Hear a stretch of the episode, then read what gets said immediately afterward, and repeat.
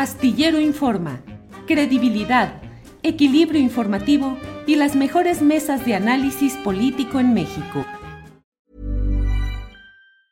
Hey, it's Ryan Reynolds and I'm here with Keith, co-star of my upcoming film If, only in theaters May 17th. Do you want to tell people the big news?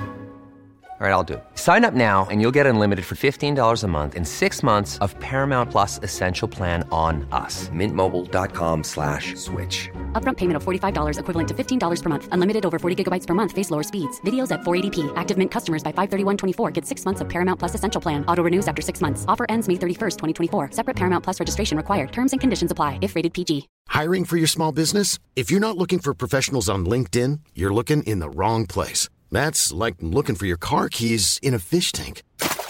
LinkedIn helps you hire professionals you can't find anywhere else, even those who aren't actively searching for a new job but might be open to the perfect role. In a given month, over 70% of LinkedIn users don't even visit other leading job sites. So start looking in the right place. With LinkedIn, you can hire professionals like a professional. Post your free job on linkedin.com slash people today. Astillero Informa, credibilidad, equilibrio informativo y las mejores mesas de análisis político en México. Don Rogelio Hernández López, buenas tardes. ¿Cómo que te va, querido no hermano? Pues aquí dándole al, al, al, al aquí al, al, asunto de medio merolico aquí en, en YouTube.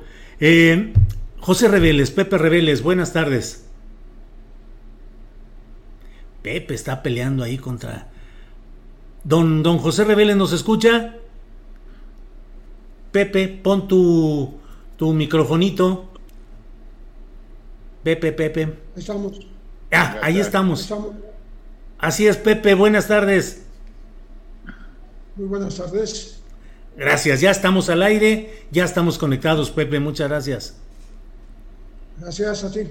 Gracias. Eh, Rogelio, pues estamos, uh, leí un texto tuyo donde decías que era una derrota para el periodismo el que no se realizara el acto eh, anual de recuerdo de eh, recordar lo sucedido con el periodista Manuel Buendía, asesinado un 30 de mayo.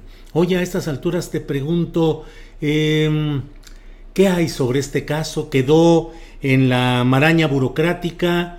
impunidad en el fondo, aunque hayan estado presos José Antonio Zorrilla y Rafael Moro, los autores intelectual y material, ¿quedan más responsabilidades políticas por atribuir en este caso, Rogelio?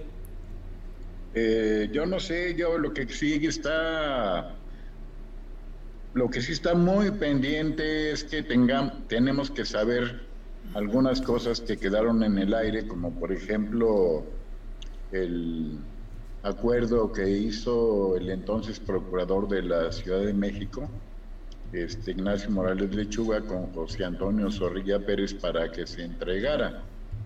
Este, lo que se dijo entonces es que el, el pacto que hicieron es que Zorrilla se entregaba sin mayores problemas que no iba a hablar nada de lo que conocía del aparato político y de los delitos en el aparato político de gobierno, a cambio de que le respetaran sus propiedades y le respetaran a su familia. Después de todos estos años, lo que vemos es que le respetaron sus propiedades, le respetaron a su familia y Zorrilla no habló de nada y no ha querido dar entrevistas este, después de eso, entrevistas bien hechas, porque lo que ha querido es comprar declaraciones, es comprar que le difundan declaraciones para su beneficio, pero eso no nos ayuda para la información.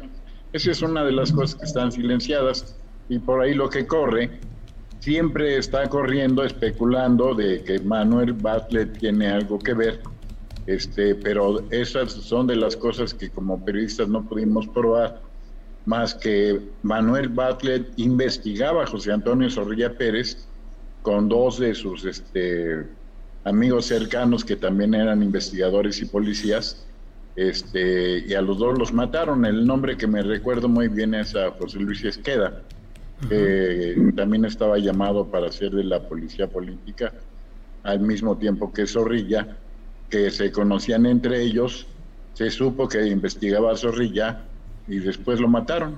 Fingieron que había sido un, asesinato aquí en la Ciudad de México, pero algunas averiguaciones policíacas decían que había sido en la carretera a Cuernavaca.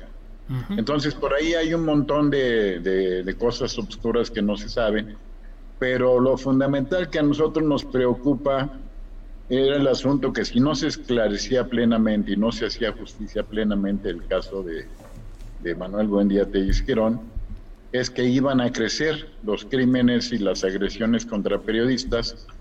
Eh, también por eso, y pues ya vemos el resultado, ¿no? Estamos mucho peor, 20 veces peor que antes cuando el periodo en que trabajaba Zorrilla, digo, este Manuel Buendía y otros periodistas, empezando a revelar cosas duras como lo del narcotráfico. Bien, gracias Rogelio. Eh, José Reveles, mm, ¿quedan responsabilidades políticas o judiciales en el caso Buendía? ¿Es un caso cerrado? ¿Y qué tanto mm, lo que se sabe alcanza o afecta al personaje Manuel Bartlett? Bueno, en realidad lo que tenemos que hacer memoria es que eh, hubo un libro escrito por Miguel Ángel Granados Chapa, su libro póstumo, en donde llamó al asesinato de, de Buendía como el primer crimen de la narcopolítica mexicana. Ahí se inicia la narcopolítica. Es una cuestión de ajuste de memoria porque eh, digamos que esto ocurrió el crimen en mayo del 1984 y unos meses después estábamos hablando, y lo acaba de recordar el proceso muy recientemente, las reuniones de altas autoridades mexicanas con eh, personajes del narcotráfico, sobre todo el cártel de Guadalajara en aquellas épocas, para planear, dice la nota de eh, procedente de Estados Unidos, eh, reproducida por Jesús Esquivel, eh, para planear el secuestro y asesinato del agente de la DEA, Enrique Camarena Salazar. Y el piloto mexicano, eh, este, eh, Avelar, se me fue ahorita el nombre, perdón, este, que eh, tiene que ver con cómo se desarrolla esa simbiosis entre autoridades y narcotráfico. Cómo es el inicio de las eh, llegadas de grandes cantidades de cocaína a México que se producen en Sudamérica, pero que pasan por México y cómo lo consiente el Estado mexicano, de cómo los grandes jefes de la represión, que hasta entonces todavía perduraban, la llamada guerra sucia, en los años 80, eh, se transformó eh, este personal que ejercía la represión a la guerrilla mexicana, como se transformó en eh, el surtidor de capos del narcotráfico. Empezando por Miguel Ángel Pérez Gallardo, por supuesto. Ya entonces eh, había el empleo de credenciales de la Dirección Federal de Seguridad en tiempos de que eh, se emplearan eh, por parte de los traficantes. Entonces, todo eso está ahí pendiente. Es una investigación que está trunca. Eh, la sociedad mexicana no ha recibido, eh, digamos, la satisfacción de tener una investigación a fondo que involucre a estos altos personajes de la política, incluyendo, por supuesto, a Bartlett en el momento. Gracias, José. Rogelio, hasta ahora solo son hipótesis o especulaciones las que se refieren al caso de Manuel Buendía, en el caso, eh, eh, perdón, en el caso de Manuel Bartlett, en el caso de Manuel Buendía, o hay algún otro tipo de cabos sueltos concretos que sea necesario indagar. Eh, es una preguntota bien difícil de averiguar porque ha pasado mucho tiempo. Pero si me permites, déjame agarrar un poco lo que dice Pepe. Sí. la DEA, la Agencia de Antidrogas de Estados Unidos, y de su actuar. Esta, esto que está corriendo eh, en estos días acerca de Manuel Bartlett y, Enrique Camarena, este, no es nuevo. Yo en el libro que hice, que pude recopilar con los datos del asunto de Buen Día, ahí narro algo que nos ocurrió al equipo de investigación, que trabajábamos en un equipo más o menos grande, eh, tanto de periodistas de Excelsior como de otros, de otros medios, este, pero a los, al grupo de Excelsior y específicamente a mí se me acercaron agentes de la DEA eh, me acuerdo, a ver si Pepe se acuerda bien, porque creo que uno era José Reyes, no, Manuel Reyes, y el otro no me acuerdo, eran dos. Bueno, el caso es que estos Reyes y Antonio Gárate. Gárate, sí. Este, por cierto, creo que los dos eran de origen mexicano, pero trabajaban para la DEA y habían estado incorporados aquí, según ellos estaban investigando el caso Camarena. El asunto fue que se nos acercaron, nos pidieron una cita, entonces nos apoyaba un investigador, eh, Octavio González Ainos, por medio de él hicieron el contacto, y nos ofrecieron un expediente grueso, como de unas 300 hojas, estaban en, un, eh, reunidas en una carpeta de estos de, de, gancho, este, nos regalaban, según ellos, su expediente porque ya tenían aclarado, decían ellos, esclarecido el caso de Camarena. Y según ellos, sin que nosotros viéramos el documento, eh, nos daban el documento a cambio que les dijéramos cuántos túneles había este, cavado el, el narcotraficante de Sinaloa, Caro Quintero. Ah, Caro Quintero. No, Caro Quintero cuántos túneles había acabado para escapar. Este, entonces, bueno, nosotros dedujimos que si ellos sabían que ya el, el Caro Quintero había este, excavado túneles, entonces no necesitaban de, nuestro, de nuestros datos, pero nos daban libertad absoluta, decían ellos, para, para publicar su documento de la DEA, en donde por pura casualidad, esto estamos hablando del 87, 88, eh, por pura casualidad, el culpable, el autor intelectual de la muerte de Camarena, según ellos, era Manuel Bartlett. Después de, que oímos eso, este, quedamos de vernos a la siguiente vez sin entregarnos ningún dato ni nada. Y fuimos a platicar con el grupo de los que investigábamos en Excelsior y luego con otros colegas en otros medios y este y era clarísimo la intención de la DEA, que era quemar a uno de los precandidatos a la presidencia más fuertes, que era Bartlett. Ahí empezó la leyenda, en ese caso, de que Manuel Bartlett también tenía que ver con la muerte de Camarena, como ahora lo, lo hacen, lo reviven.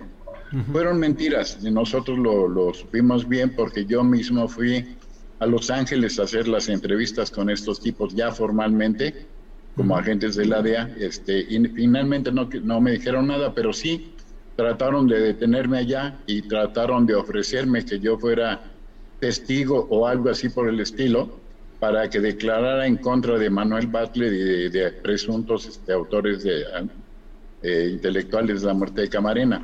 Así trabaja la DEA. Eso quedó, está escrito en el libro este de Zorrilla, que hicimos el, sobre el caso Buen Día, y son de las cosas que, este, que tenemos que entender que son parte de jugadas políticas de gobiernos o de agencias este, extranjeras para intervenir en, asuntos propios de México. Pero ahí va a estar, ahí va a estar. Y Bartlett nunca ha querido hablar. algunos lo hemos este, enfrentado. Yo mismo lo enfrenté en una reunión de, de educadores después, donde él era secretario de Educación por alguna razón del destino yo estaba de enviado de Excelsior a, Tailandia a una reunión mundial de educadores, de secretarios de educación, y fui con ese fin específico de toparlo allá, sentarme con él, presionarlo para que hablara, que me dijera del caso Buen Día sobre todo, y no logré nada. No logré nada y hasta llegar acá otra vez este, lo volví a enfrentar cuando, antes de que dejara de ser la secretaria de Educación, y tampoco logré ninguna información que no supiera. Lo más que me, aclaró fue que él investigaba a Zorrilla y por eso mataron a sus subordinados. Eso fue lo único que yo pude esclarecer. Pero eh, del asunto de Zorrilla, es más, yo lo he dicho todo el tiempo y quedó escrito, desde entonces lo digo, este, no comprobamos plenamente que José Antonio Zorrilla Pérez ni los agentes de la Dirección Federal de Seguridad hayan sido los, los autores eh, reales ni los intelectuales, pero quedó bajo la sospecha, quedó bajo el juicio público de que así fue. Y bueno, y el, fiscal especial para ese caso este, pues, logró algunos datos, pero si ustedes se fijan bien, el, presidio que sufrió Zorrilla este, fue por otros delitos, principalmente por asuntos de delincuencia organizada, es decir, de delitos contra la salud, de acopio de armas, eh, usurpación de funciones y otros delitos. Y no quedó muy claro incluso en el juicio de que haya sido el autor intelectual del asunto de Manuel Puente. Gracias, Rogelio. Eh, Pepe Reveles, pues entonces, ¿en qué quedamos o cómo vamos? Eh, Zorrilla, autor intelectual, Rafael Moro Ávila, ejecutor material, o no hay seguridad en que hayan sido ellos, y qué tanto lo de Bartlett pues es una venganza política, un intento de injerencia de los gringos en nuestra política mexicana, como siempre lo han querido hacer, o si hay indicios de una real responsabilidad de Bartlett. En fin, ¿cómo ves todo este tema, José? Ryan Reynolds here from Mint Mobile. With the price of just about everything going up during inflation, we thought we'd bring our prices down. So to help us, we brought in a reverse auctioneer, which is apparently a thing. Mint Mobile unlimited premium wireless. Ready to get 30, 30, bit to get 30, bit to get 20, 20, 20, bit to get 20, 20, bit to get 15, 15, 15, 15 just 15 bucks a month. So, Give it a try at mintmobile.com/switch. slash $45 up front for 3 months plus taxes and fees. Promo for new customers for limited time. Unlimited more than 40 gigabytes per month slows. Full terms at mintmobile.com. Hiring for your small business? If you're not looking for professionals on LinkedIn, you're looking in the wrong place. That's like looking for your car keys in a fish tank. LinkedIn helps you hire professionals you can't find anywhere else, even those who aren't actively searching for a new job but might be open to the perfect role. In a given month, over 70% of LinkedIn users don't even visit other leading job sites. So start looking in the right place. With LinkedIn, you can hire professionals like a professional. Post your free job on linkedin.com slash people today. Mira, de hecho, la injerencia se dio. ¿Por qué? porque estamos hablando de las mismas épocas, de los mismos meses en que se descubre el rancho Búfalo en Chihuahua.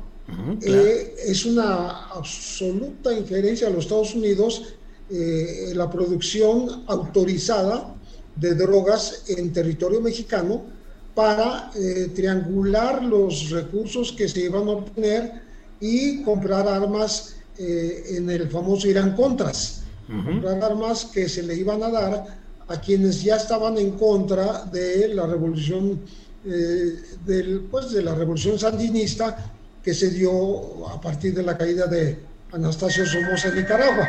Entonces esto, esto es, este, es absolutamente histórico eh, y que involucró eh, dinero que se trianguló para ayudar a esta contrarrevolución. Y se hizo en territorio mexicano, esta producción de droga. Estamos hablando del famoso rancho Búfalo que estaba en Chihuahua y que se descubre a finales del 84, unos meses después del asesinato de Buendía. Y que da, eh, justamente, eh, tiene que ver después con eh, el secuestro y asesinato del agente de la DEA, de la Agencia Antidrogas estadounidense, Enrique Camarena Salazar, y del mexicano Alfredo Zavala Velar. Entonces, todo está involucrado. Eh, es, un, es un manejo internacional en el que se, que se vio envuelto el propio Manuel Buendía, que descubrió eh, cómo había estos lazos que involucraban a la Dirección Federal de Seguridad. La Dirección Federal de Seguridad, cuyo director en la época, eh, José Antonio Zorrilla, yo sí creo en su autoría intelectual, porque él fue el primero que apareció antes que nadie en el lugar donde fue asesinado Manuel Buendía. Y eh, era un individuo que decía que él no necesitaba ni siquiera presupuesto para manejar la Dirección Federal de Seguridad, que ella, la Dirección Federal de Seguridad, se bastaba por sí misma para seguir operando sin necesidad de presupuestos gubernamentales, o sea, del gobierno federal. esto da el, tamaño del personaje y el tamaño del, involucramiento del narco en el gobierno mexicano. Entonces, yo sí sostengo que eh, Zorrilla tuvo que ser alguien que operó para quitarse del medio un testigo incómodo, un testigo que acusaba al propio presidente Miguel de la Madrid de haberse hecho de millones de dólares eh, del narcotráfico, de, sobornos del narcotráfico. Gracias, José. Eh, estamos platicando, Rogelio, a propósito de que Netflix, la famosa plataforma mundial de difusión de contenidos, va a estrenar el mes que entra un documental que se titula Red Privada, ¿Quién mató a Manuel Buendía? Es la ópera prima de Manuel Alcalá como director. Eh, por cierto, Manuel les envía un saludo a ambos, a ti Pepe y a Rogelio. Me pidió que les diera un saludo afectuoso de parte de él. Y es una película eh, dirigida por uh, Ina Payán y por Gerardo Gatica, con la voz de Daniel Jiménez Cacho. Pero pues la pregunta ahí está, Rogelio. Entonces, ¿quién mató a Manuel Buendía? Mira, este, yo innecesariamente he confrontado con varios colegas sobre este asunto, pero yo nunca he defendido la inocencia de Zorrilla Pérez en muchas cosas. Es más, yo mismo fui parte de una secuela de acallamientos que hizo la Dirección Federal de Seguridad en torno al caso de Manuel Buendía. Sí. La Dirección Federal de Seguridad con Zorrilla al frente y luego con los que siguieron antes de que la desapareciera el gobierno federal, estuvo acallando este, a, personajes que tenían que ver o suponen que tenían relación con el asunto Buendía, con lo que Buendía conocía, con asuntos del narcotráfico, pero no solo, también de espionaje, también de tráfico de armas, también de otras cosas. Este, estuvieron acallando para amedrentar periodistas. Es justamente mi, el asunto, lo insisto, le, sí le pudimos probar como periodistas todas esas cosas que, que derivaron.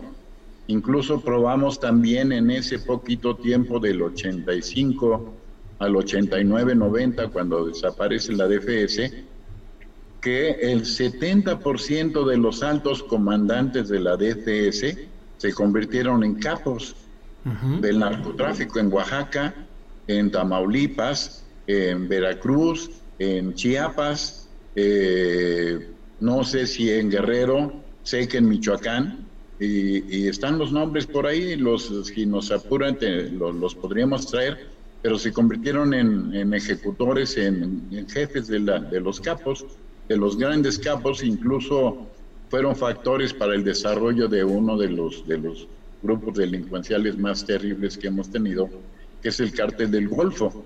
Si tres de ellos este, se convirtieron en grandes comandantes de ese, ese grupo, entonces la DFS y Zorrilla, por supuesto que eran responsables de muchas otras cosas.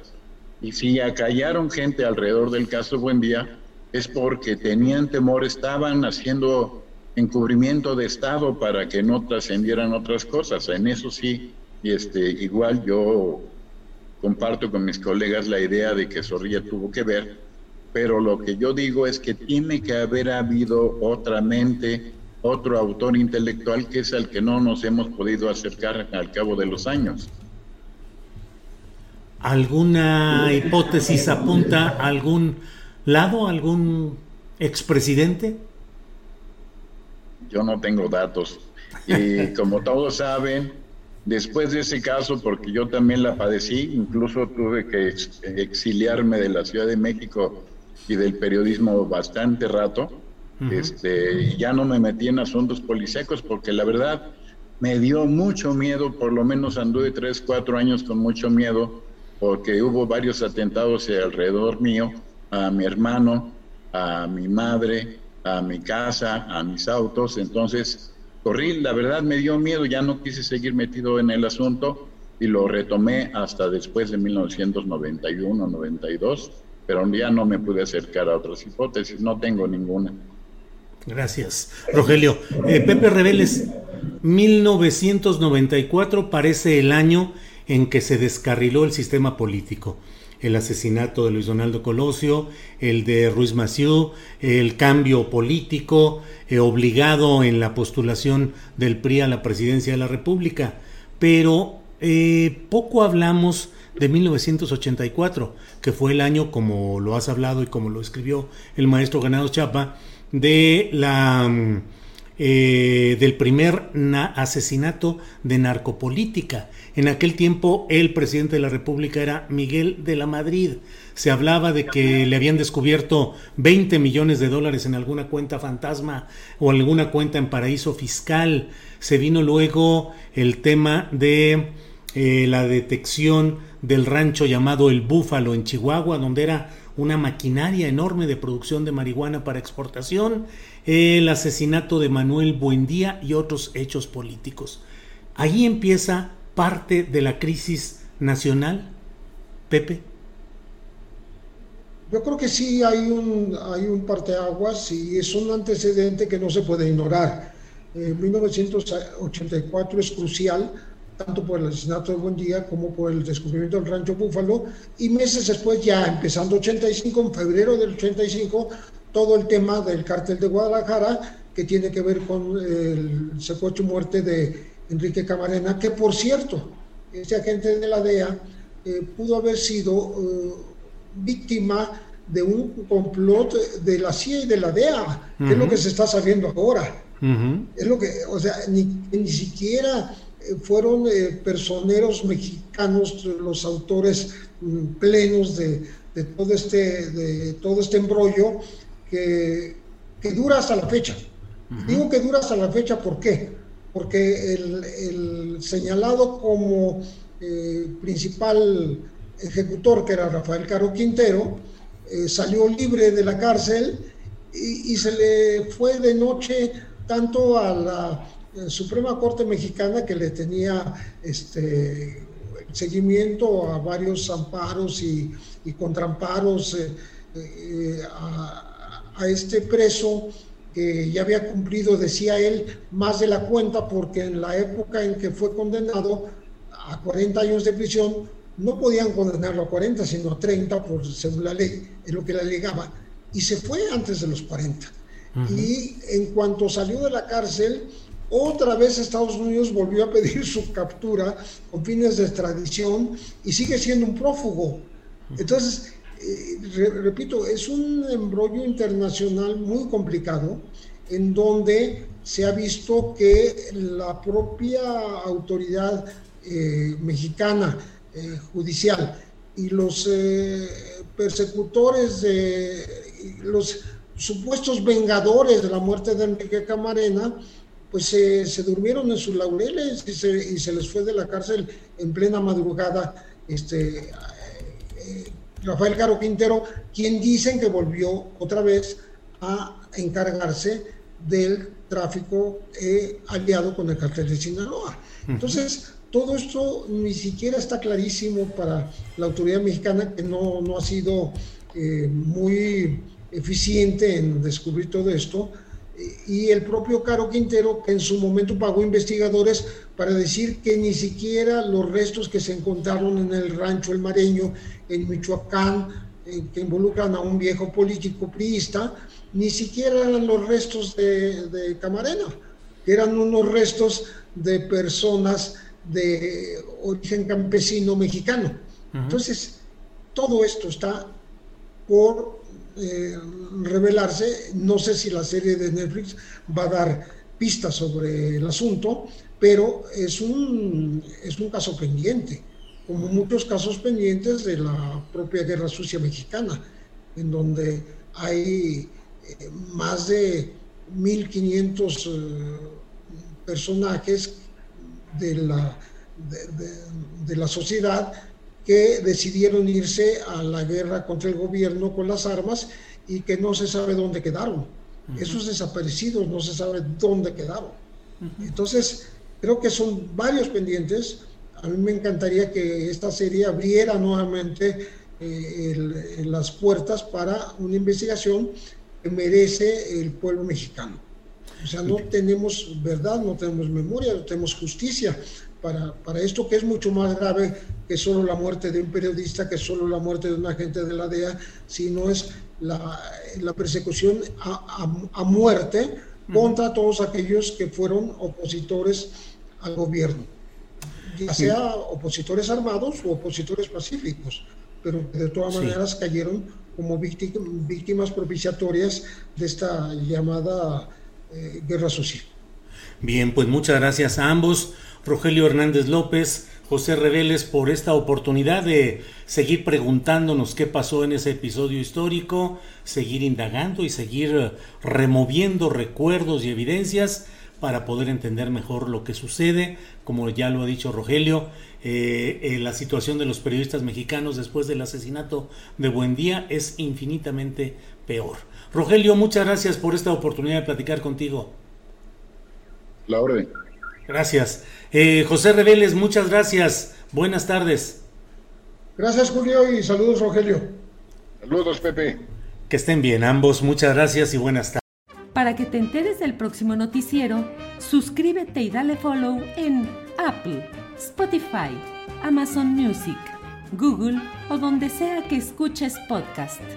Te invitamos a visitar nuestra página julioastillero.com. Hey, it's Danny Pellegrino from Everything Iconic. Ready to upgrade your style game without blowing your budget? Check out Quince. They've got all the good stuff shirts and polos, activewear, and fine leather goods all at 50 to 80% less than other high-end brands. And the best part? They're all about safe, ethical, and responsible manufacturing. Get that luxury vibe without the luxury price tag. Hit up quince.com slash upgrade for free shipping and 365-day returns on your next order. That's quince.com slash upgrade. Hi, I'm Daniel, founder of Pretty Litter. Cats and cat owners deserve better than any old-fashioned litter. That's why I teamed up with scientists and veterinarians to create Pretty Litter. Its innovative crystal formula has superior odor control and weighs up to 80% less than clay litter.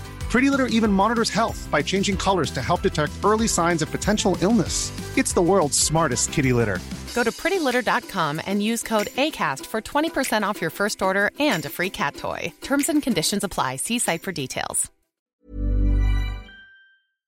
Para que te enteres del próximo noticiero, suscríbete y dale follow en Apple, Spotify, Amazon Music, Google o donde sea que escuches podcast. Te invitamos a visitar nuestra página julioastillero.com.